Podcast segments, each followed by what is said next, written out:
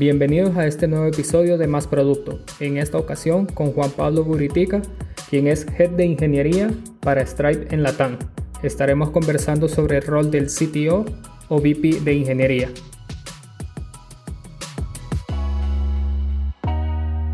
Bienvenido Juan Pablo, ¿cómo te encuentras? Muy bien, ¿cómo estás? Muchas gracias por la invitación. No, muchas gracias a ti por pues, tu tiempo y por eh, hacer este esfuerzo por compartir tu, tu, experiencia y el conocimiento que has adquirido a lo largo de estos años. Para comenzar, me gustaría pues, preguntarte quién es Juan Pablo, que nos hables un poco sobre tu experiencia y, y qué haces hoy en día.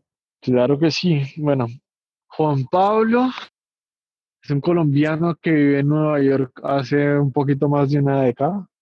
Lleva trabajando para empresas de tecnología no estudié ingeniería de sistemas ni nada relacionado, más que todo siempre fui muy nerd y crecí, tuve la fortuna de crecer con un computador y de poder dañarlo y arreglarlo y dañarlo y arreglarlo y eso me dio como la, la habilidad de aprender conceptos técnicos eh, bastante, bastante fácil.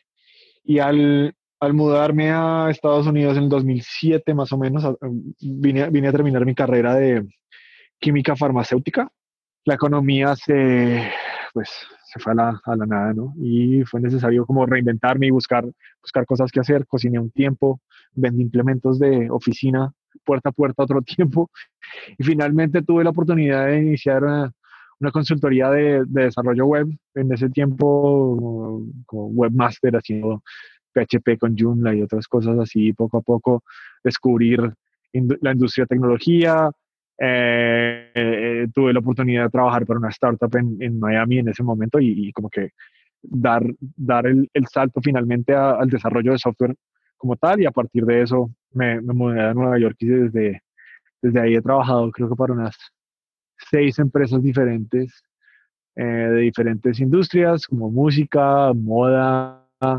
advertising, em, haciendo inicialmente el rol de, pues, de ingeniería, eventualmente roles de liderazgo y últimamente ro roles de liderazgo ejecutivo. Eh, como hace, pues hace seis meses estaba en una empresa que se llamaba, hace un poquito más de seis meses, en, en, en enero me fui, una, una, empresa que se llama Splice, que es como GitHub para músicos, producto para uh, productores de, de, música.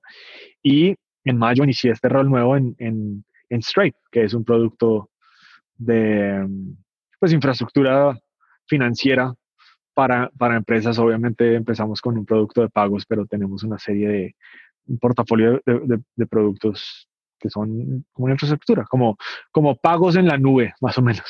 Perfecto. Y con, con, la experiencia que has tenido en los últimos años, bueno, ahora en Stripe y anteriormente en, tu, en, tus, otras, eh, en tus otros roles, digamos así, en las otras empresas, ya me gustaría conocer tu opinión sobre el rol del CTO o en algunas empresas conocido como VP de ingeniería o Head de ingeniería. ¿Tú qué dirías que, que hace un, un, CTO como tal? Bueno, ese rol, ese rol cambia mucho. Lo que cambia más que todo es el título. El título y las responsabilidades creo que no están predefinidas y entonces es la organización la que le da el cuerpo como al, al, al, rol. Entonces, en lugar, de, en lugar de enfocarnos en el título pensemos en las responsabilidades. Okay. Finalmente, sea como sea, cualquier empresa necesita que haya una persona que sea responsable por la, la estrategia de tecnología en, en, cualquier empresa, especialmente las empresas de, pues de producto o de, de, desarrollo, ya sea, bueno, tenemos tres, tres tipos de empresas, ¿no? Tenemos las empresas que crean productos tecnológicos como Dropbox o Stripe.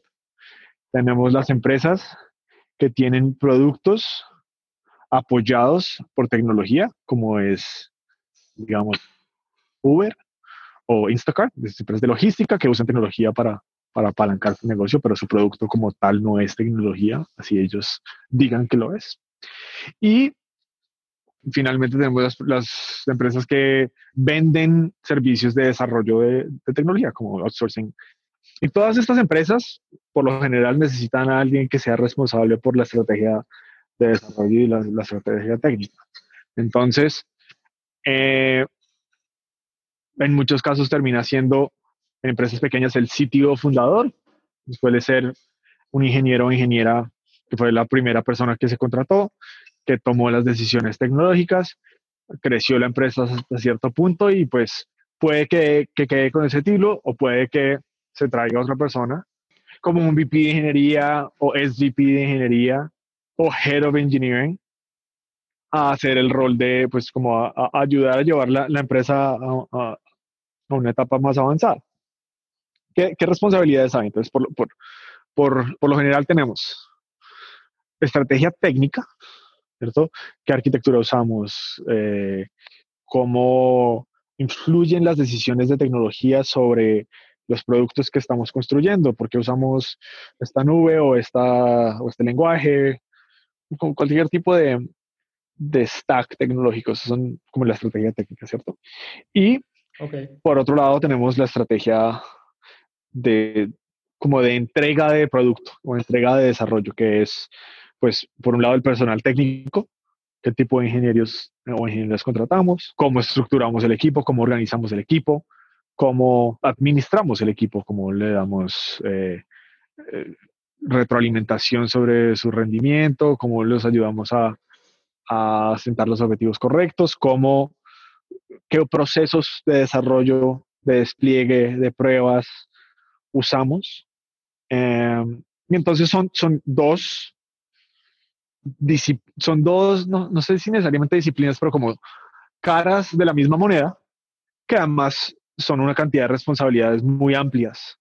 Entonces, dependiendo de la organización y de, y de las habilidades de la persona que esté a cargo de ingeniería, distribuimos sus responsabilidades de diferentes maneras. Yo he sido, hoy en día he sido CTO, he sido VP de ingeniería y he sido Head of Engineering. Tenido el mismo título y le he reportado al CEO o la CEO, le he reportado a el CTO, le he reportado al jefe de producto creo que también mi, mi línea de reporte ha, ha, variado. Hoy en día le reporto a la directora de negocio para, para Latinoamérica, por ejemplo. Entonces, dependiendo de estas condiciones, nosotros pues adaptamos, ¿cierto? A veces he sido responsable por las estrategias técnicas, a veces he sido responsable por la, por la estrategia personal, y, y, entonces esto depende como de habilidades. En, en Splice, en la empresa de música que te cuento, el CTO fundador un ingeniero increíble, Matt Aimonetti, eh, llevaba la estrategia como de investigación y desarrollo. Siempre él estaba mirando hacia adelante, qué, em, qué oportunidades de tecnología teníamos, eh, cómo podíamos usarlas para, para música, cómo podíamos, eh, no sé, hacer ingeniería inversa en formatos de grabación de música o clasificación de sonidos, cosas muy, muy interesantes. Y yo me encargaba de la estrategia de la arquitectura existente del negocio, nuestros sistemas de pago, nuestra búsqueda, nuestras, nuestro modelaje del negocio y además también de, las responsabilidades de, pues de personal, de cómo desarrollamos como esto. Y creo que lo, último que diré, así sea yo el responsable por todas estas cosas, yo, yo no significa que yo tome todas las decisiones, ¿cierto? Yo delego un, un, ciertos aspectos de, de, estas decisiones ya, tanto a, a staff engineers o principal engineers que me reportan a mí, pero lideran como estrategia técnica, y también a directores de ingeniería o, o, gerentes, managers, que son responsables por sus áreas y por sus objetivos y por, sus, por la ejecución de sus, de sus planes. Muchas de las responsabilidades que estás mencionando ahora, quiero que de alguna manera las toquemos eh, poco a poco para entender un poco más sobre el contexto, digámoslo así, o, o, saber tu opinión sobre, sobre ellas. Me gustaría empezar con la que mencionabas, que es la administración del equipo o el management de, del equipo técnico. ¿Tú, ¿Tú, qué crees que, que, es lo más importante para el desarrollo de, de un equipo técnico? Porque tenemos pues hay conocimientos duros, digámoslo así, un conocimiento técnico y de pronto pueden haber conocimientos un poco más eh, de personalidad o un, un poco de eh, conocimientos más sociales. En tu, en tu experiencia, ¿qué es lo más importante para el desarrollo de un equipo? Claro. Y aquí la clave es experiencia y también tal vez filosofía. Creo que hay formas diferentes de obtener resultados y, creo que cada líder decide cómo, cómo forma su filosofía de liderazgo. Entonces, dentro de ese contexto te cuento la mía. Yo, pienso que el software y el desarrollo de, productos tecnológicos e, es una actividad social, ¿cierto? La programación es un ejercicio individual que uno puede ser individualmente muy bueno o muy buena, pero en el momento de movernos a un entorno profesional, la programación como tal no es lo único que importa. Y de hecho, dependiendo también del producto y de, las cosas que estamos intentando hacer, suele a, tomar un segundo plano, porque en, muchos casos la eficacia o la eficiencia del equipo como tal y de esta actividad social de coordinación, comunicación, eh, definición, de toma de decisiones, determina la habilidad de un equipo en entregar productos de software de calidad, ¿cierto? Entonces, cuando, cuando tenemos un equipo, vamos a la velocidad de nuestra comunicación, de la efectividad de nuestra comunicación y no vamos a la, a la, velocidad de, como de, de, un individuo y su habilidad de programar o de escribir código elegante o de leer o de ponerle el nombre más bonito a las variables. Entonces, últimamente, últimamente tendemos a, mezclar estas dos, ¿cierto? Por, hay veces que decimos, uy, esta persona es una excelente programadora, entonces debe ser una excelente profesional. Y no necesariamente. Si no sabe comunicar, si no sabe coordinar o liderar o, por lo menos eh, ser responsable dentro de su dominio técnico, puede causar un impacto negativo en, el, en un equipo. Entonces, para mí, siempre es importante tener un balance en cuanto a, creo que yo, te puedo enseñar a ti a programar, pero me cuesta mucho más enseñarte a ser buena persona o enseñarte a, a comunicarte o enseñarte a, a, dar retroalimentación sobre el trabajo de otros de manera sensible. Entonces, claro, por eso, por eso digo que es un rango. Yo busco siempre tener un balance de personas que tienen mucha experiencia y que han desplegado software bastantes veces en su, en sus carreras y también personas que están empezando eh, en, sus carreras pues, para que tengamos un balance finalmente de, experiencia. Para mí eso es lo más, lo más importante, el, el, equipo como tal, que además un equipo cambia en el momento en el que le, agregas o le quitas una persona. Pero pues al final el, creo que el software y los productos son una propiedad emergente de un equipo. Y en cuanto a, a propiedad emergente, un ejemplo que me ha gustado último, últimamente mucho es como el, los pálpitos del corazón son una, una, propiedad emergente del corazón. Si tú miras una célula independiente no, no puedes medir, ¿cierto? Es, este, eh, la eficacia o la eficiencia o, o si inclusive está pasando. Entonces eso es, eso es como una, un ejemplo de una propiedad emergente y la colaboración es, es muy similar. Ahora que, que, que mencionas este, este punto de la comunicación, es muy claro, digámoslo así, que para el desarrollo de productos digitales no puede realizarse solo con, solo con, con, el equipo técnico, digámoslo así. Es una intersección de diferentes equipos, de diferentes personas, y la comunicación es, pues, muy, importante. ¿Tú cómo, cómo crees que se puede asegurar una buena comunicación entre el equipo técnico, entre las personas técnicas, con personas de otras áreas? Te lo pregunto porque normalmente las personas no técnicas sienten que hay como una barrera como para entender al, equipo técnico, para entender al programador, para entender eh, ese mundo, digámoslo, un poco más, más oscuro a, los ojos de, esas personas. Creo que eh, en, gran parte el, rol de las personas que terminan en posiciones de liderazgo como yo es traducir. Traducir, simplificar conceptos porque por más oscuro que sea una tecnología, debemos poder comunicar su impacto o no, los retos o no, a, otro, otras partes del negocio. de hecho, creo que para mí las, las, personas que son más efectivas en ingeniería son aquellas que pueden, que, que entienden primero que el software profesional es una actividad de negocio. Nosotros somos personal de negocio y no, no somos nerds que escondemos en, en, el garaje y nos dan café y, uy, wow, magia, sino entre mejor entendamos el negocio, especialmente en, en, en organizaciones de producto, entre mejor entendamos el negocio, nuestros usuarios, los segmentos, las métricas, los funnels, más efectivos podemos ser en, la entrega de, resultados y en, el desarrollo de productos de, de gran calidad. Entonces, para mí es importante que primero el rol del líder técnico o la líder técnica y de los, de los gerentes de ingeniería exista de manera muy específica y, que sea una disciplina como tal también, ¿cierto? Eh, tal vez el,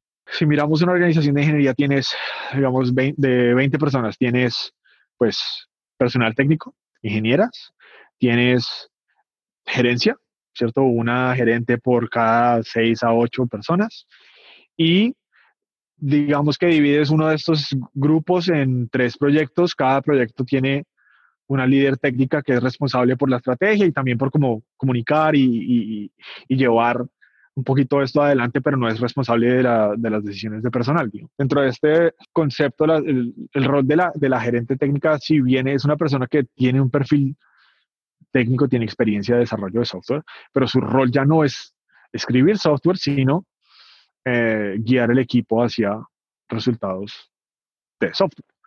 Y, por eso creo que digamos, un fenómeno que pasa mucho en Latinoamérica es que cogemos al mejor personal técnico, como a estos ingenieros que son muy, muy buenos técnicos, pero que no saben hablar con nadie, les damos a cargo un equipo porque no tienen como más proyección de carrera, no pueden seguir creciendo en su carrera porque la, organización no reconoce que no puede ser un excelente técnico sin, sin, sin estar a, carga, a cargo de, de, personas. Les damos personas y entonces pasamos a tener una, una excelente ingeniera a una terrible gerente.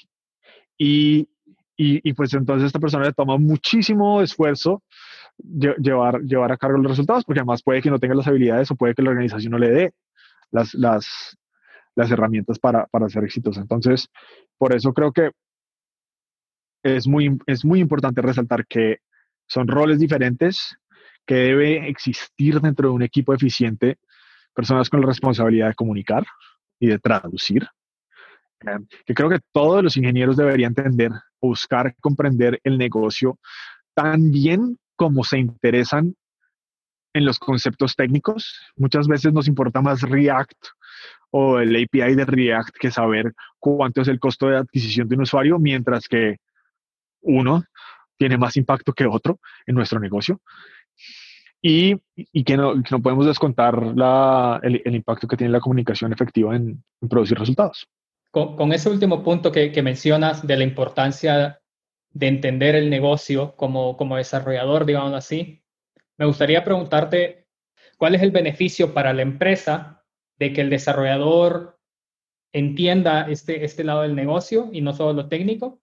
O sea, que no sea solo el programador que está sentado todo el día tirando código y cuál es el beneficio para el individuo, para el programador, el querer entender el lado del negocio. Claro, ok, muy bien. Yo, yo ni siquiera llego a verlo como beneficio, sino necesidad. La empresa necesita, una empresa de desarrollo de producto, necesita que las personas que están construyendo este producto entiendan el mercado y entiendan el negocio y entiendan la razón de ser del producto. Obviamente, pues uno tiene capas de, de, de desarrollo. Sí, sí, pues uno tiene los, los, los, equipos de producto que están como al frente del contacto con el usuario, con los segmentos, y, y, de pronto ahí tienes un equipo de plataforma que habilita o permite que este producto se desarrolle, y debajo de plataforma tienes un, equipos de, de infraestructura que mantienen, como son más como operativos. Pero así los sin importar qué tan atrás te, vaya, te vayas, creo que es muy importante que todo el equipo de ingeniería entienda por qué se está haciendo lo que se hace.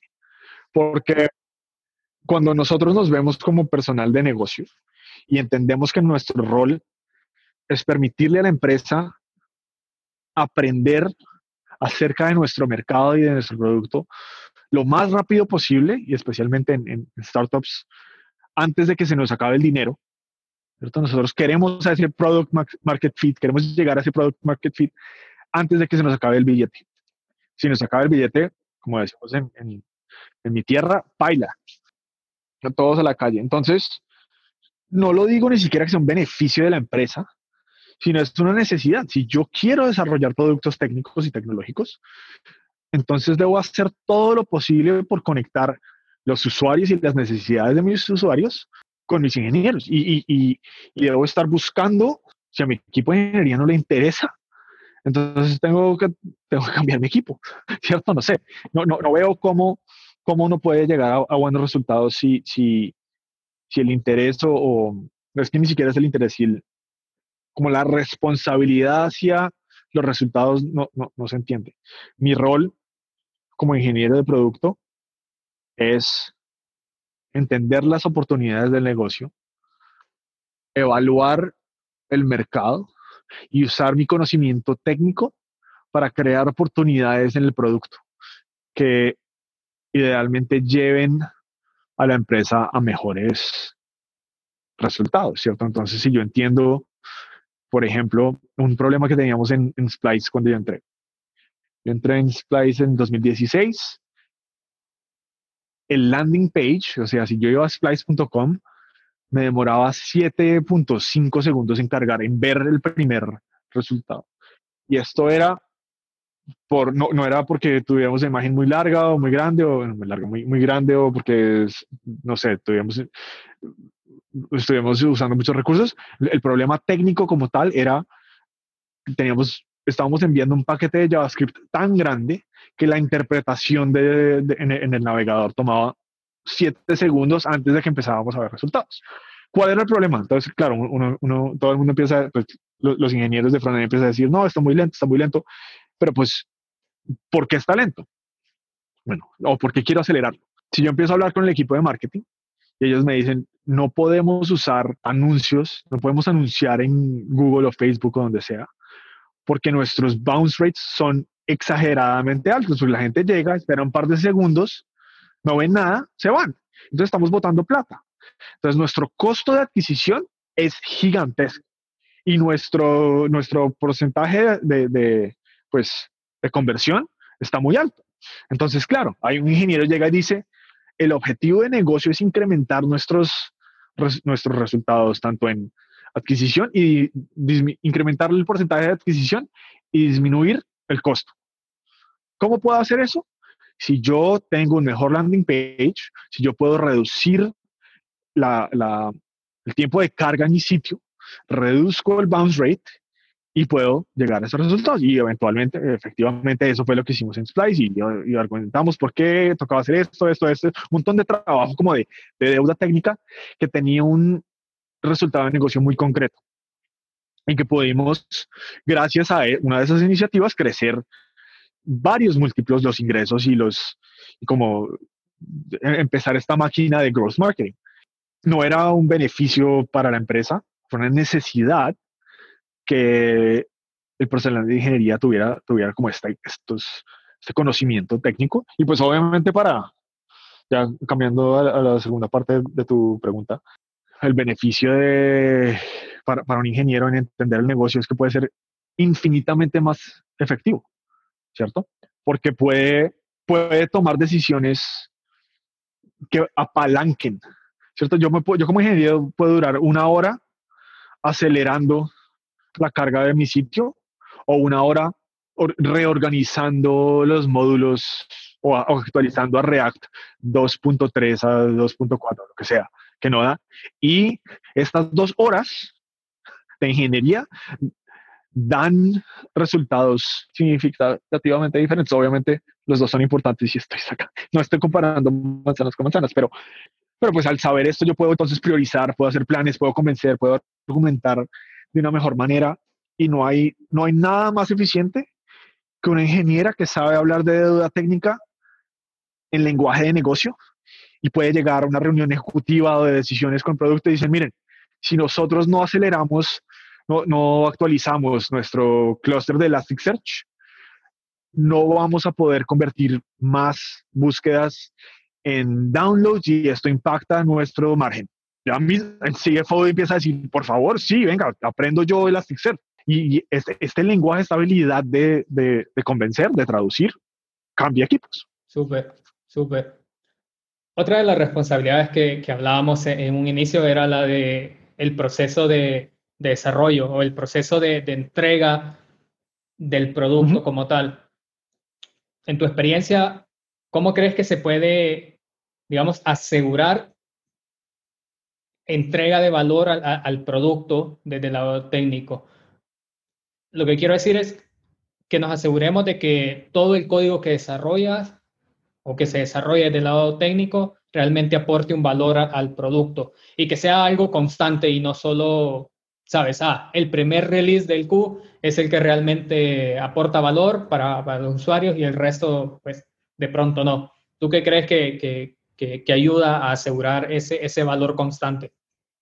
Nosotros debemos ver dentro del contexto de estas mismas empresas de tecnología, ya sea apalancadas por tecnología o de desarrollo de tecnología, nosotros debemos ver el software como un proceso y no como un producto como tal, ¿cierto? El código no es el fin, sino es el mecanismo a través del cual nosotros aprendemos. En una empresa en etapa temprana inclusive allá. El código que nosotros escribimos es la representación virtual de decisiones y como de nuestra comprensión del mercado y las necesidades de nuestros usuarios. ¿cierto? Eso es cada línea de código en el producto es, es, un aprendizaje y es como nuestra mejor representación de el software, el, el, código no es el fin, sino es el mecanismo.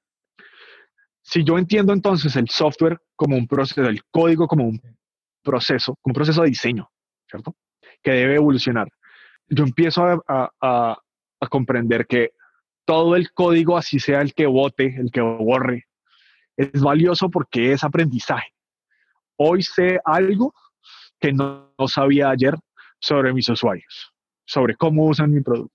Y entonces por eso es que nosotros nos obsesionamos con la iteración continua. Porque entre más rápido yo pueda iterar, entre más rápido yo pueda llevar estos resultados a mis usuarios, más rápido puedo aprender sobre si estoy, si tengo hipótesis correctas o no. Entonces aquí es donde nos devolvemos al producto, ¿cierto? la aproximación de un, equipo de producto es tener hipótesis en cuanto a nosotros cómo creemos que una solución o un producto puede satisfacer las necesidades de un usuario o de un segmento de usuarios y nosotros intentamos probar o no estas hipótesis a través de soluciones tecnológicas. A veces es código, a veces es una hoja de cálculo o un WordPress o lo que sea, ¿cierto? siempre y cuando no nos obsesionemos por la complejidad de las tecnologías y más bien por los resultados, entonces todo el software que desarrolláramos en, pro de esto, todas las soluciones tecnológicas que, que desarrollemos en pro de esto, van a ser valiosas, porque nos ayudan a aprender. Y nuestra misión es, es eso, es aprender más rápido que el mercado antes de que nos quedemos sin plata. Y cuando yo lo puedo lograr que mi equipo comprenda estos, estos conceptos, todo es ganancia. Porque entonces ojalá, entonces idealmente, sí hay, hay código que tenemos que mantener, hay código que tenemos que decir, yo en una cocina, todo lo que yo hago en una cocina es en pro de servirle a mis usuarios, ¿cierto? Pero pues yo tengo que limpiar la cocina, si no limpio la cocina, tengo un problema de salubridad. Tengo, tengo, tengo, después me toca cerrar el restaurante y, mis usuarios no reciben mi servicio. Entonces hay, hay cosas que son como básicas, mantenimiento, soporte, pero entonces como el, porcentaje de mi atención de desarrollo tecnológico debe ser en pro de mis usuarios. Algo que, que, está un poco relacionado con, con, lo que hablas es la famosa deuda técnica, ¿no? Y es cuando, pues, digamos, tu producto está creciendo, pero de pronto el código que fue, no sé, las primeras líneas de código que se escribieron, ya al día de hoy no son las que se necesitan. En tu experiencia, ¿cómo crees que, que es la mejor manera de, de, manejar la deuda técnica?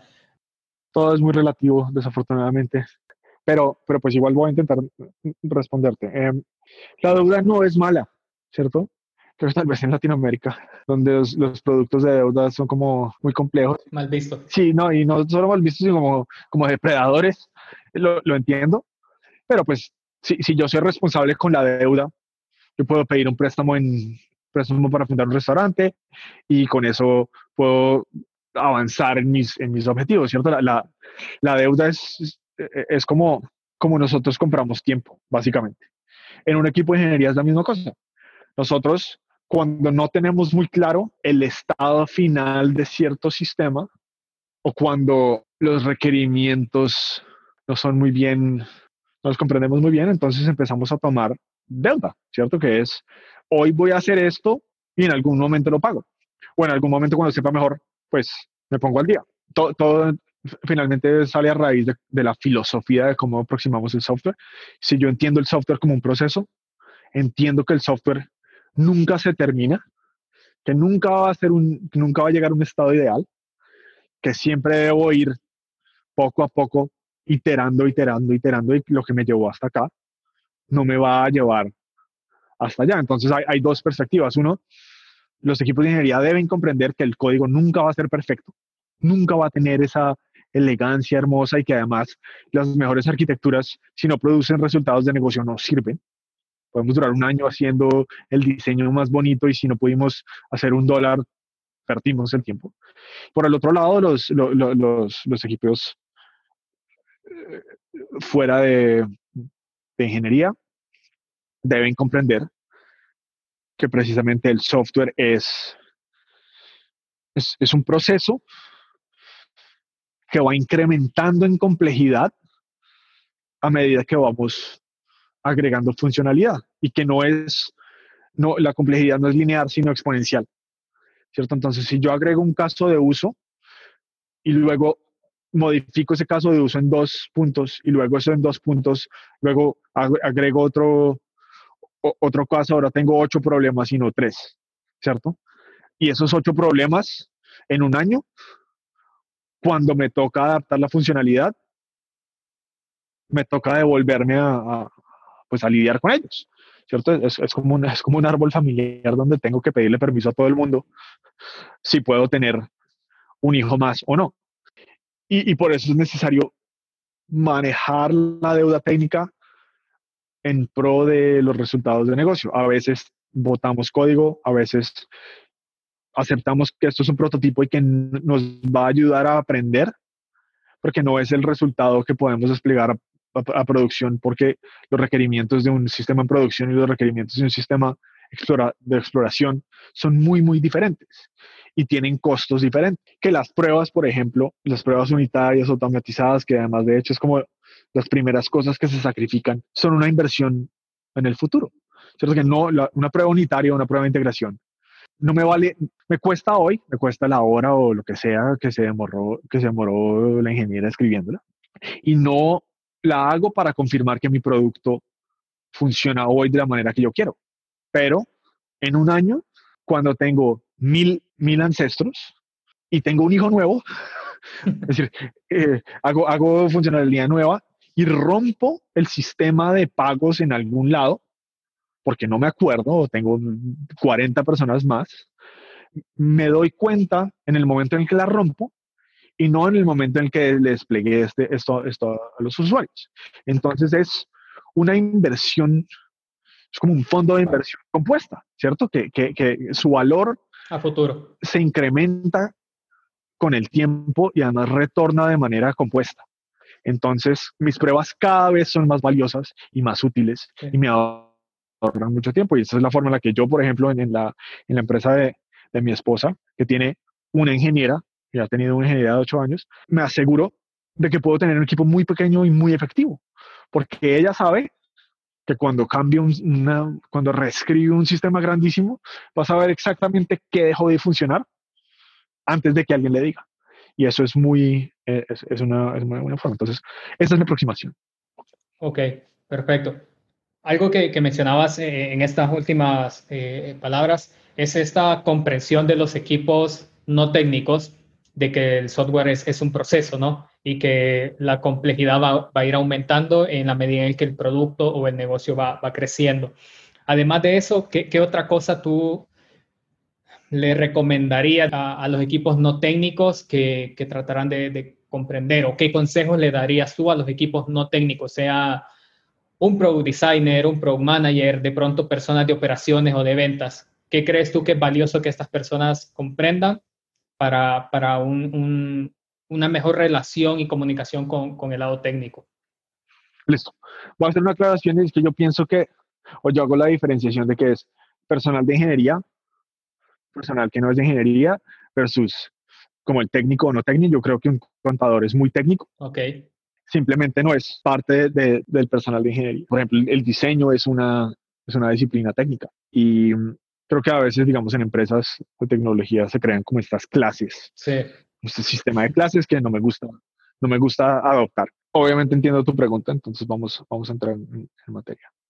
A mí me parece muy importante que nosotros desde fuera de ingeniería no veamos a ingeniería como, como estos nerds que, que no saben hablar con gente y que deben estar escondidos en el sótano y por favor les damos, no sé, eh, Café. comida y cafeína y nos dan.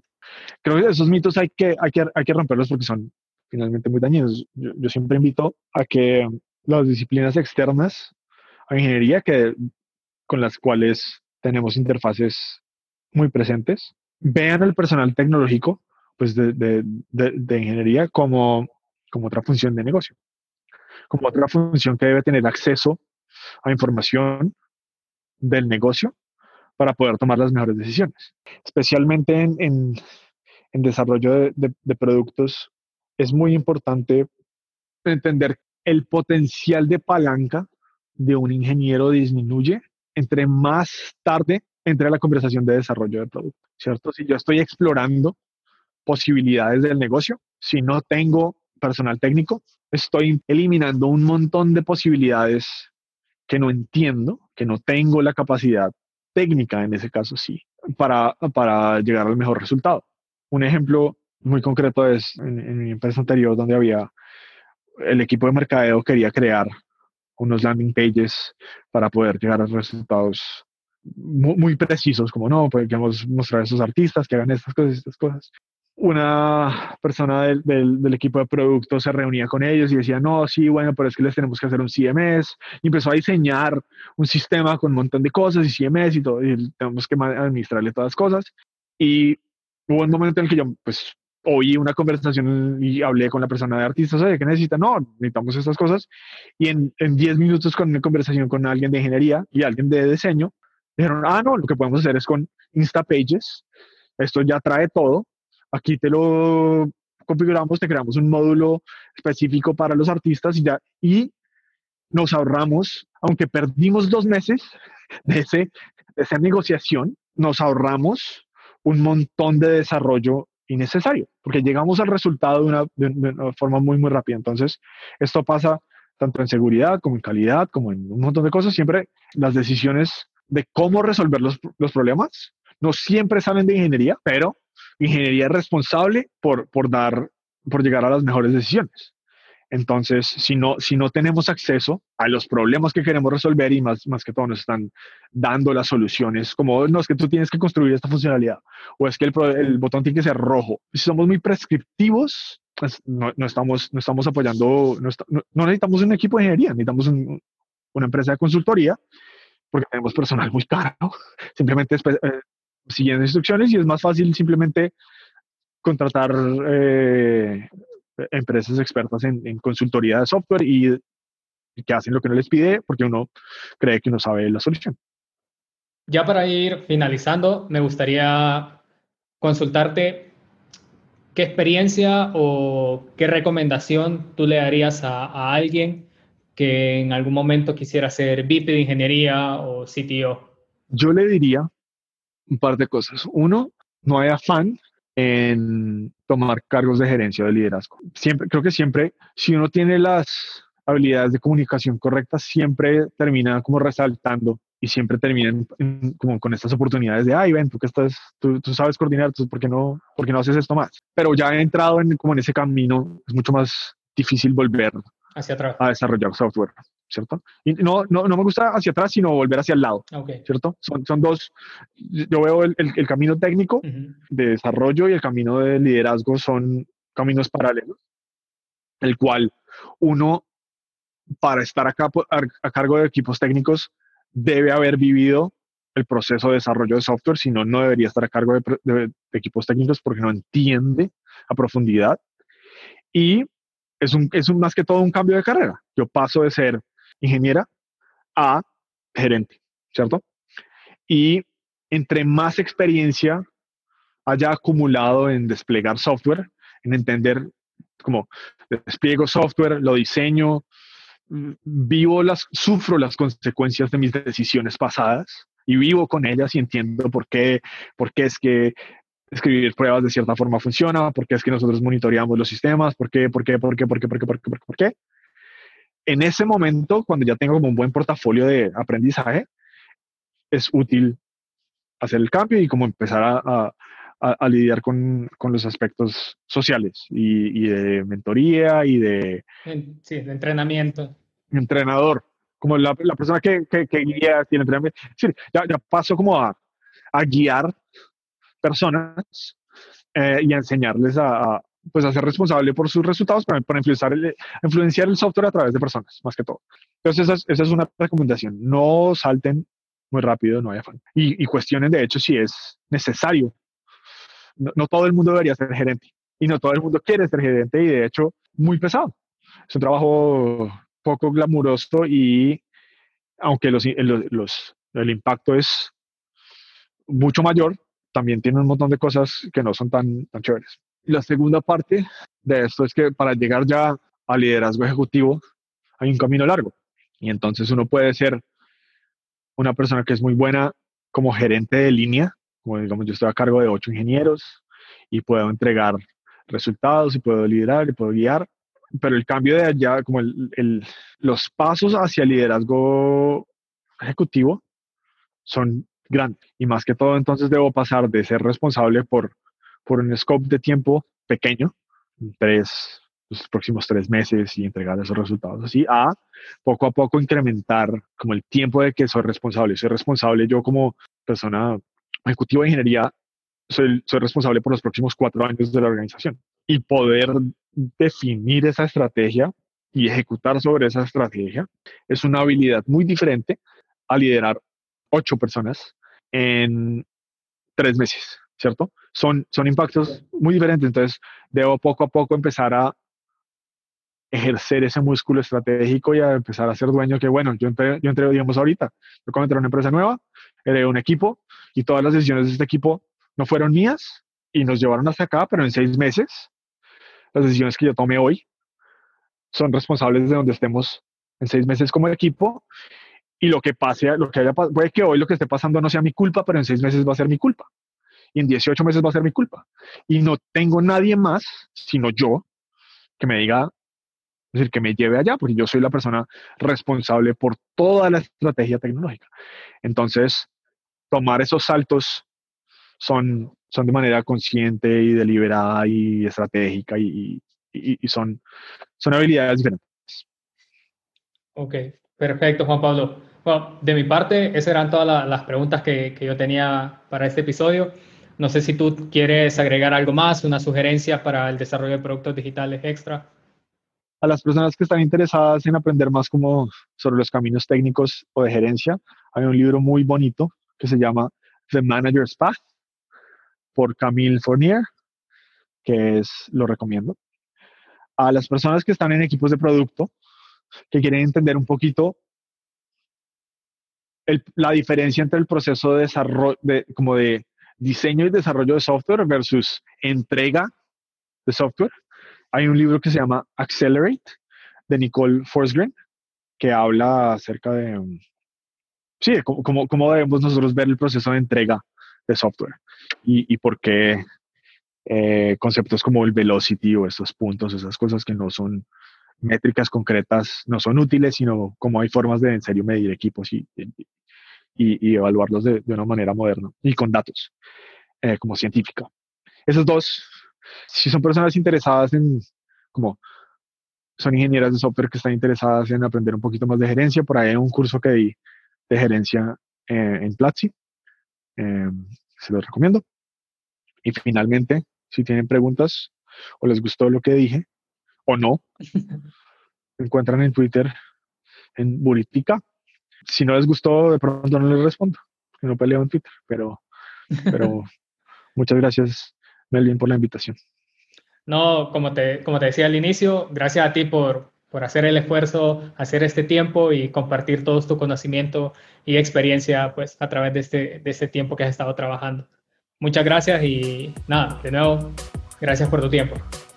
A ti, muchas gracias y qué buenas preguntas las que traes. Gracias por haber escuchado este episodio con Juan Carlos Buritica.